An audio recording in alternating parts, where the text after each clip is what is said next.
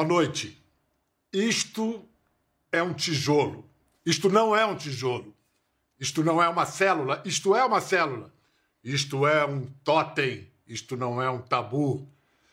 Isto é uma metonímia. Isto é uma metáfora. Isto é um tesouro, isso. Isto é um tesouro. Espera aí. Deixa eu começar de novo. Isto é um tijolo, mas não é só um tijolo, porque este é um tijolo do Oficina, a companhia teatral há mais tempo em atividade no Brasil, há 63 anos em cena. E esse tijolo veio da casa eleita pelo jornalão britânico The Guardian como o mais intenso e bonito teatro do mundo, legado dos arquitetos Lina Bobardi e Edson Elito. Como todas as salas de espetáculo, o oficina ficou vazio e silencioso nesses quase dois anos de pandemia. Agora vamos celebrar a volta do barulho, a volta da música, da dança, da prosa e verso, das palavras que só a oficina sabe abrigar.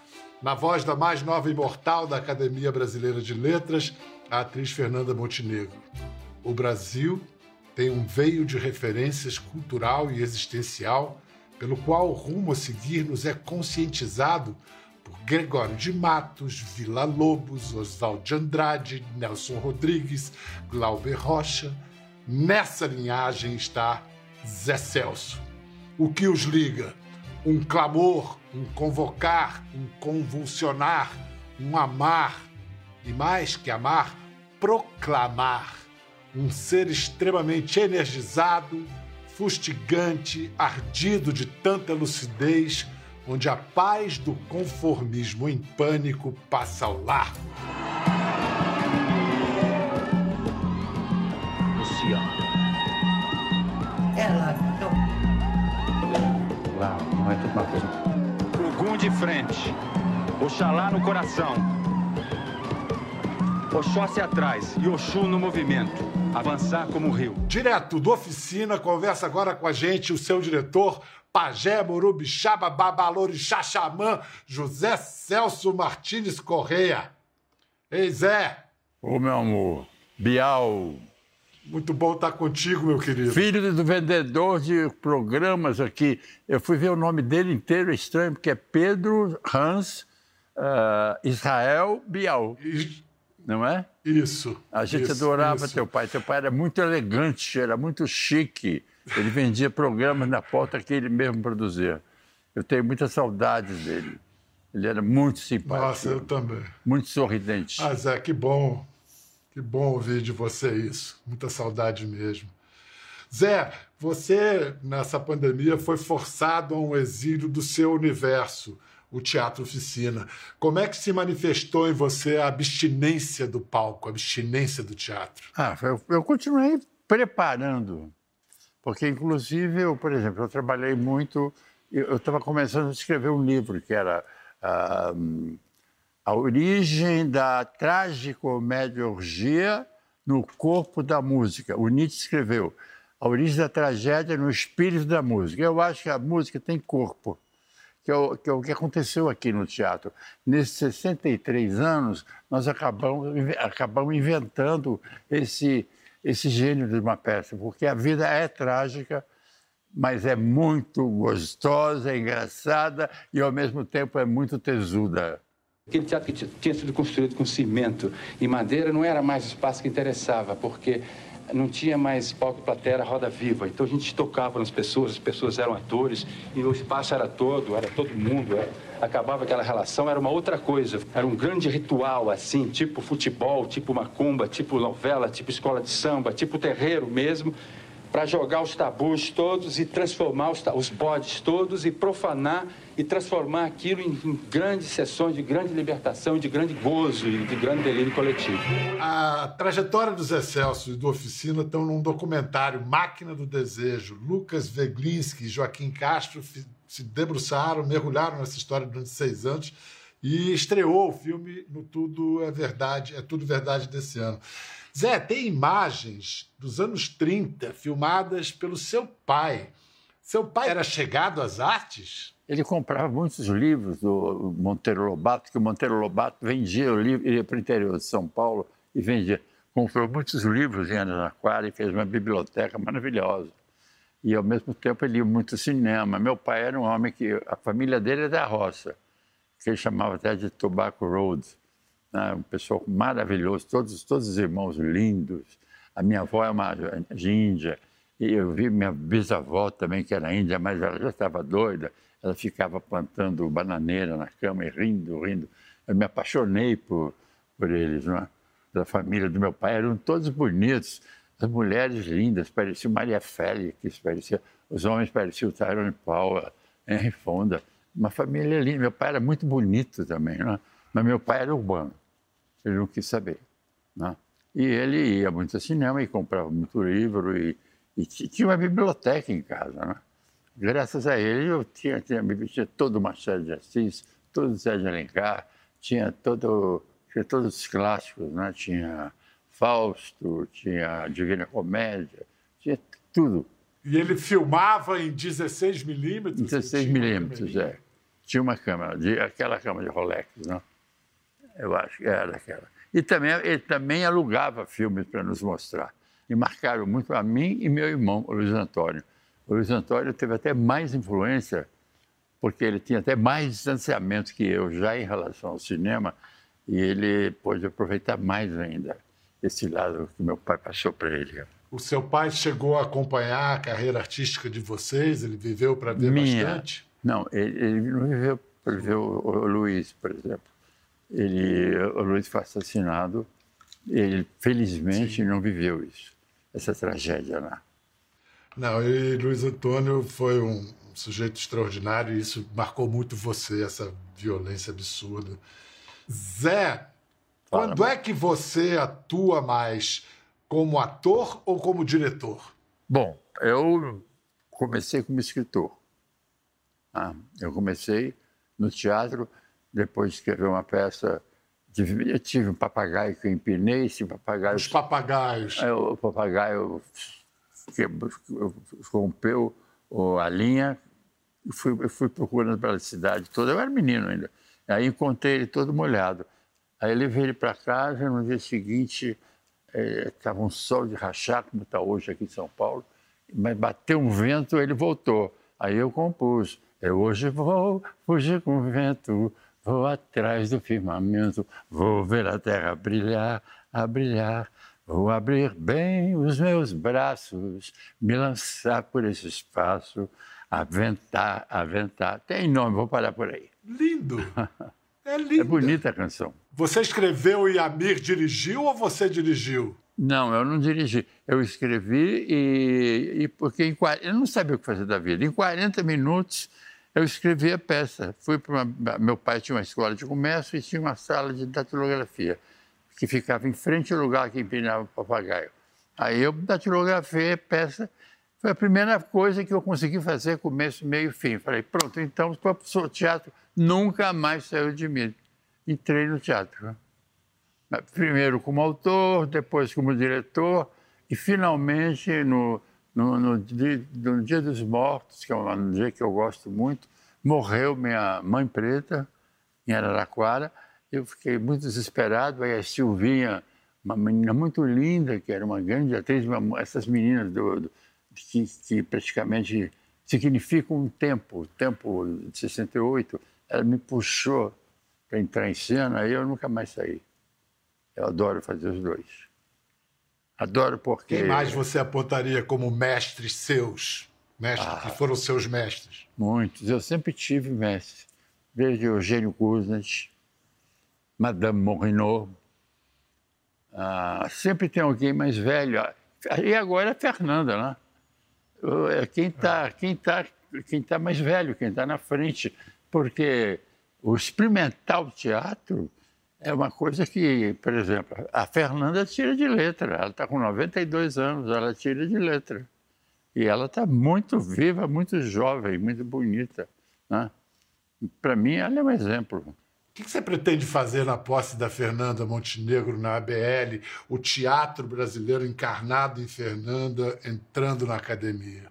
Eu, eu acho que ela já é essa academia, porque a Fernanda é uma mulher muito culta, escreve muito bem, e além de ser muito culta, ela escreve no corpo dela, porque ela, ela soube esculpir o teatro, o, o corpo dela, ela escreveu o corpo dela, entendeu?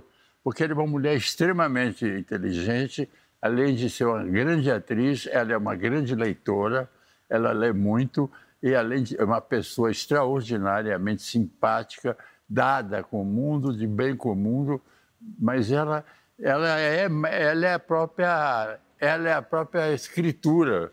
O corpo dela, de 92 anos, é impressionante. Foi muito bem escrito esses anos todos. É um dos, é um dos corpos mais jovens que existe hoje, eu acho. Maravilhosa. Ela está Tá demais mesmo. Zé, você tá com vários filmes aí sobre você, sobre oficina, e um que você tá atuando, Ixi. direção do Marcelo Sebá, com a Camila Mota, Fedro, em que você é Sócrates e Reinaldo Gianecchini é Fedro. Deixa o pessoal ver um pouquinho, que tá lindo. A gente hoje começa o caminho de uma peça de teatro futura chamada Fedro esse diálogo maravilhoso, filosófico, entre Sócrates e o jovem Fedro.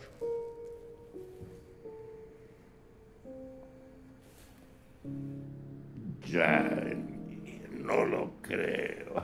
E aí, meu mestre? Ah, um abraço.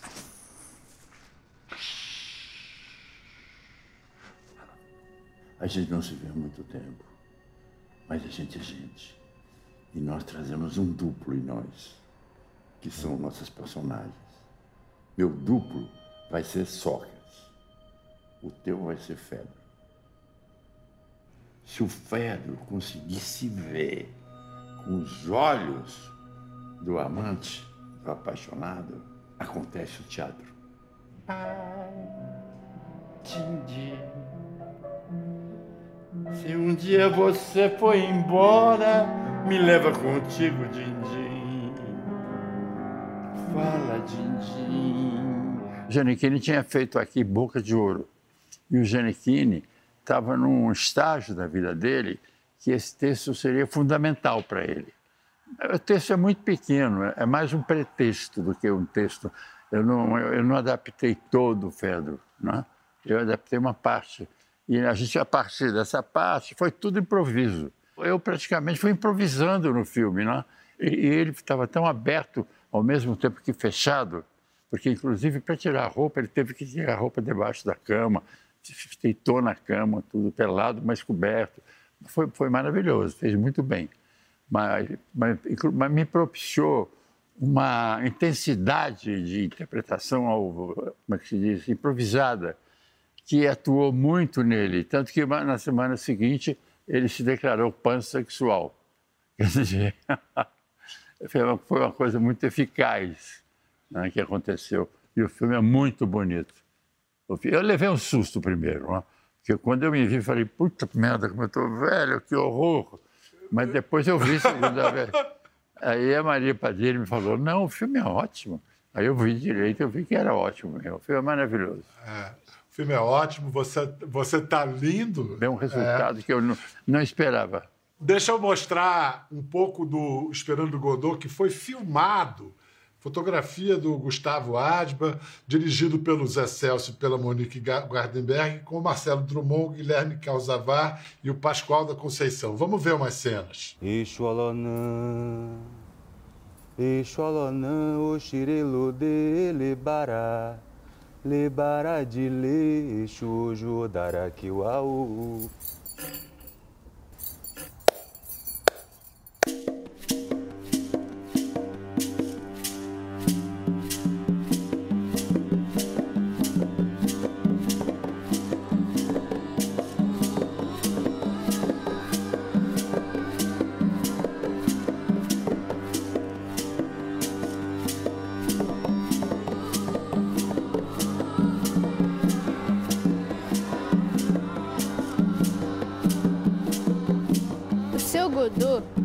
dizer que não pode vir hoje. Mas que amanhã vem, sem falta. Amanhã Godot vem. Sem, com falta. Mas, mas ah, no, no, no, ato seguinte ele não vem, não. Porque é uma peça muito messiânica. Né? Eu detesto o messianismo. Ficar, ficar esperando a vida inteira uma coisa que não vem. Aí eu introduzi uma, uma, uma entortada assim no, na, na, encenação, mas é, eu não posso fazer o spoiler. É, vai ser surpresa. De que maneira o Godot espera constante de uma coisa que não acontece, o que, que acontece no lugar? É a grande chave do filme. E vai estar no Oficina em janeiro do ano que vem, janeiro de 22, esperando Godot no Teatro Oficina. O filme já pode ser visto no streaming. É, isso, está passando já. Já? Zé, Esperando Godot foi a peça que Cacilda estava fazendo quando morreu durante o espetáculo, quando teve Exatamente. O, o, que a levou a morrer durante o espetáculo. E esse ano faz 100 anos do centenário, é o centenário do nascimento dela. É, cada vez que você monta Godot, é uma maneira de evocar Cacilda? Não, a Cacilda é evocada, por exemplo, no, no, dia do aniversário dela, do centenário, nós fizemos uma festa, inclusive, mas no tempo, inclusive, aquele tempo que a gente estava no, nos laptops, não, é? não podia ver, mas veio uma equipe de pessoas aqui, acendeu vela, mostrou o teatro, tinha um, uma foto linda dela, enorme, aqui, uma foto falsada, uma foto dela, em gata de, zeto, de quinto, de gata de tetos de zinco quente. Né? Ela ficava com tesão, assim. Ela ficava muito bonita, porque ela tinha um copo de uísque que ela esfregava e ela queria transar com o marido dela, que era meio gay, que, tava, que quebrou a perna porque estava desesperado que o amante dele tinha morrido. E ela dizia, Skipper, para de amar o meu marido. E flutuava em cena. Era uma coisa mais maravilhosa que eu vi com a direção do Maurício Vornou, uma luz linda, a peça é linda e ela é maravilhosa. E nós fizemos uma homenagem a ela. Bom, vamos falar do Máquina do Desejo, que é esse documentário que retraça os marcos da oficina. Você sabe que eu não vi ainda. E tem... Ah, não, mas vamos ver então essa cena. São é, quando o grupo, quando a oficina foi se encontrar com o então deputado Paulo Maluf em 1985 para negociar o terreno e a reconstrução do teatro. Botaram o Maluf para atuar. Mas. Qual que maravilha? Eu chego. Com Deus o barulho. A chegada do grupo foi apoteótica. Dirigidos por Zé Celso, os atores improvisaram um rito ao Deus Baco. Os assessores do deputado Paulo Maluf preferiram acompanhar tudo à distância. Já no gabinete, o grupo fez outra surpresa ao deputado. Foi lida a peça As Bacantes, de Eurípides. A atriz Elke Maravilha interpretou Dionísio. A Maluf coube o papel de Penteu. Ajeitaste o engodo para perpetuares as bacanais. Não é bem assim. É tudo faço segundo quer Deus. Ai de mim. Uma cilada contra mim, máquinas. Terminada a leitura, o grupo disse quanto precisava para reformar a oficina. Eu saio satisfeito com a nossa atuação, mas eu saio totalmente insatisfeito com a proposta feita de dar dinheiro em material e 5 milhões. Eu acho que ela não está à altura da negociação que está se estabelecendo de caráter político. Zé, qual é o lance Oi. da oficina com o poder constituído, com a política partidária? Eu voto quando, puder, quando, quando posso votar na, no que for mais próximo ao que eu aspiro. Que eu aspiro muito mais igualdade, aspiro, ainda, ainda mais agora, agora que, que, que houve uma sanção enorme dos negros, uma sanção maravilhosa, e do movimento indígena também.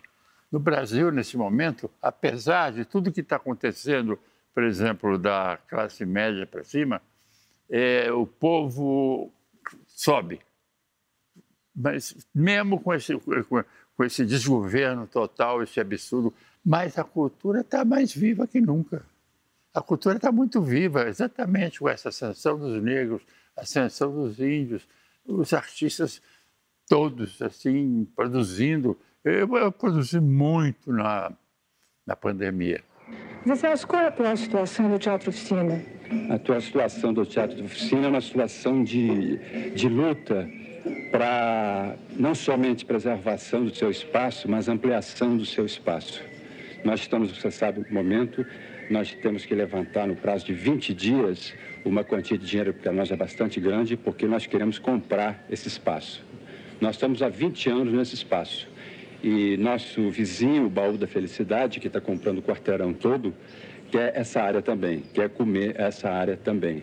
Mas nós não estamos interessados nisso. Escuta, como é que tá o embrólio aí com o Silvio Santos sobre o, o oficina, o terreno, tá? O impasse, parou?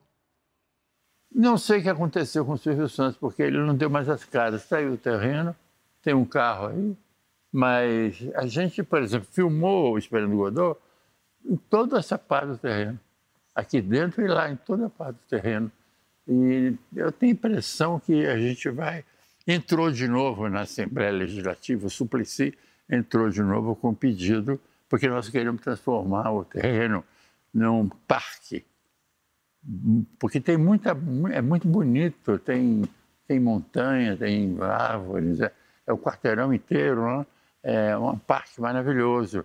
E vai acontecer, o projeto do coro de arquitetos fazer viaton no Rio Bexiga. Está então, a quatro metros do chão aqui, né?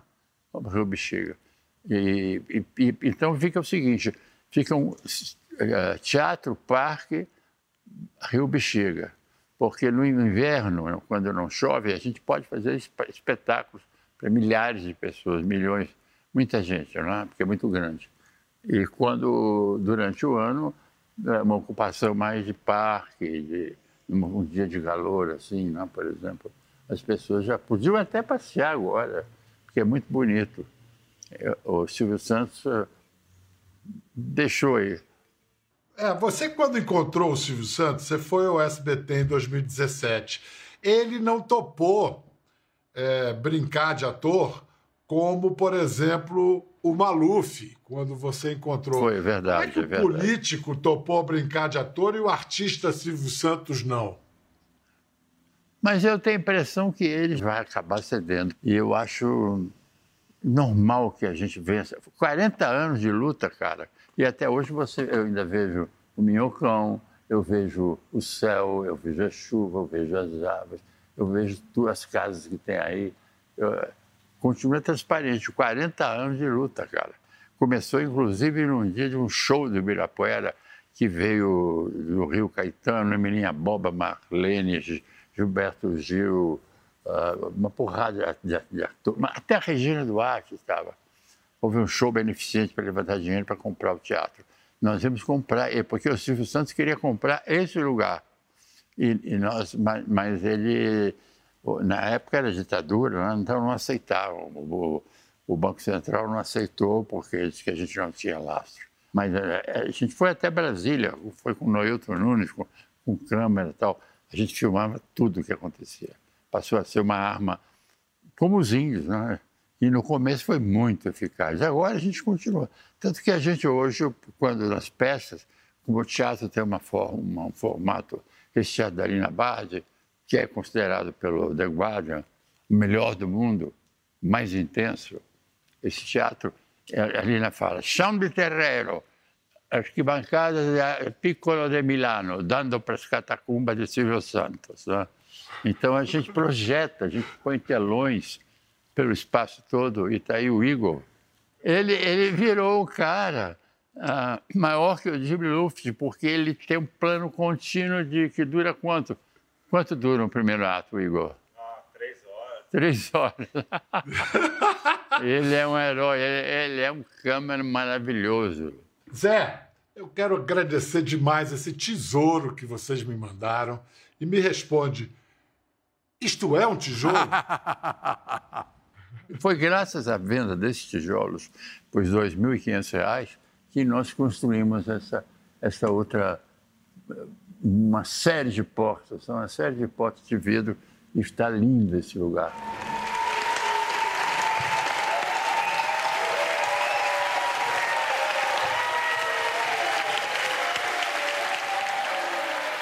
Muito obrigado, Zé. Acabou? Já acabou, ah, já que acabou. pena. Nossa, meu amor. Os espetáculos da oficina são mais longos. Esse programa tem que ser mais curto. Muito obrigado, viu? Um beijo. Vai ser maravilhoso. Beijo muito grande, meu amor. Viva. Para você em casa, vá à oficina, vá ao teatro. Vá com todos os cuidados, vacinado, máscara, mas vá. Para falar agora de saúde emocional, a sua saúde emocional. Ansiedade, medo, angústia, tristeza, irritação, desânimo. Difícil encontrar alguém que não tenha sentido nada disso nos últimos meses. A verdade é que, com tudo que a gente vem enfrentando, não há saúde emocional que resista. E se ela não vai bem, as saúdes física e financeira também são afetadas. Hoje, nós recebemos a psicanalista e doutora em psicologia econômica Vera Rita de Melo Ferreira. Bem-vinda, Vera. Muito obrigada, prazer estar aqui. Prazer em recebê-la. Escuta, primeiro explica pra gente, doutora em psicologia econômica. Psicologia econômica, do que se trata exatamente? A gente estuda comportamento econômico e tomada de decisão. Vamos lá, comportamento econômico, tomada de decisão. É o sujeito decidir quanto ele vai gastar, quando ele vai gastar, em que, que ele vai gastar, ou quando ele vai segurar e não gastar? Tudo isso e também se vai ter um filho, se vale a pena manter a floresta em pé ou não. É tudo que se refere a recursos finitos. Então, dinheiro, sem dúvida, mas também tempo, autocontrole, que é uma coisa finita, esforço, atenção, recursos naturais, saúde. A nossa vida é finita também, né? Na pandemia, além da ameaça central do vírus, do, do, do, da crise sanitária, foi a situação financeira que mais afetou a nossa saúde emocional, mais até do que a necessidade de confinamento e isolamento social?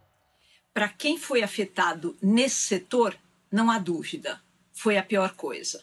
Porque viver na incerteza, a própria pandemia sempre nos cercou de incerteza e continua, né? Agora, além disso, não saber se você vai ter dinheiro para pagar suas contas, se vai começar a atrasar cada vez mais, se vai conseguir voltar a trabalhar, quando, como, com que renda, tudo isso realmente interfere e derruba muita gente.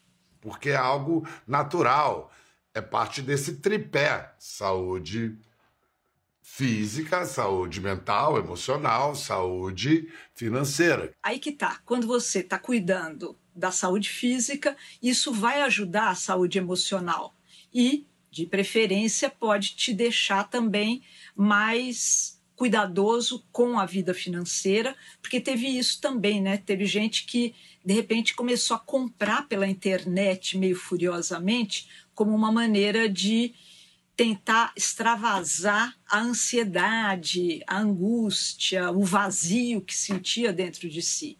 Mas quais são os sinais principais para se perceber que a, a saúde emo emocional não vai bem, que chegou o momento de pedir ajuda? Uma coisa muito óbvia é o desânimo, né? um cansaço extremo, porque às vezes a tristeza ela fica disfarçada de cansaço. A pessoa, ah, eu estou cansada, eu estou exausta, eu estou muito cansada. Na verdade, ela está é triste também. Então, é uma coisa que precisa prestar atenção. E ou a ansiedade, assim, a pessoa, a inquietação, não consegue parar, ou os excessos, né? O excesso de comida, o excesso de bebida alcoólica, uh, o nervosismo até chegando em coisas mais dramáticas como violência, né? Violência doméstica, que a gente viu que cresceu tragicamente.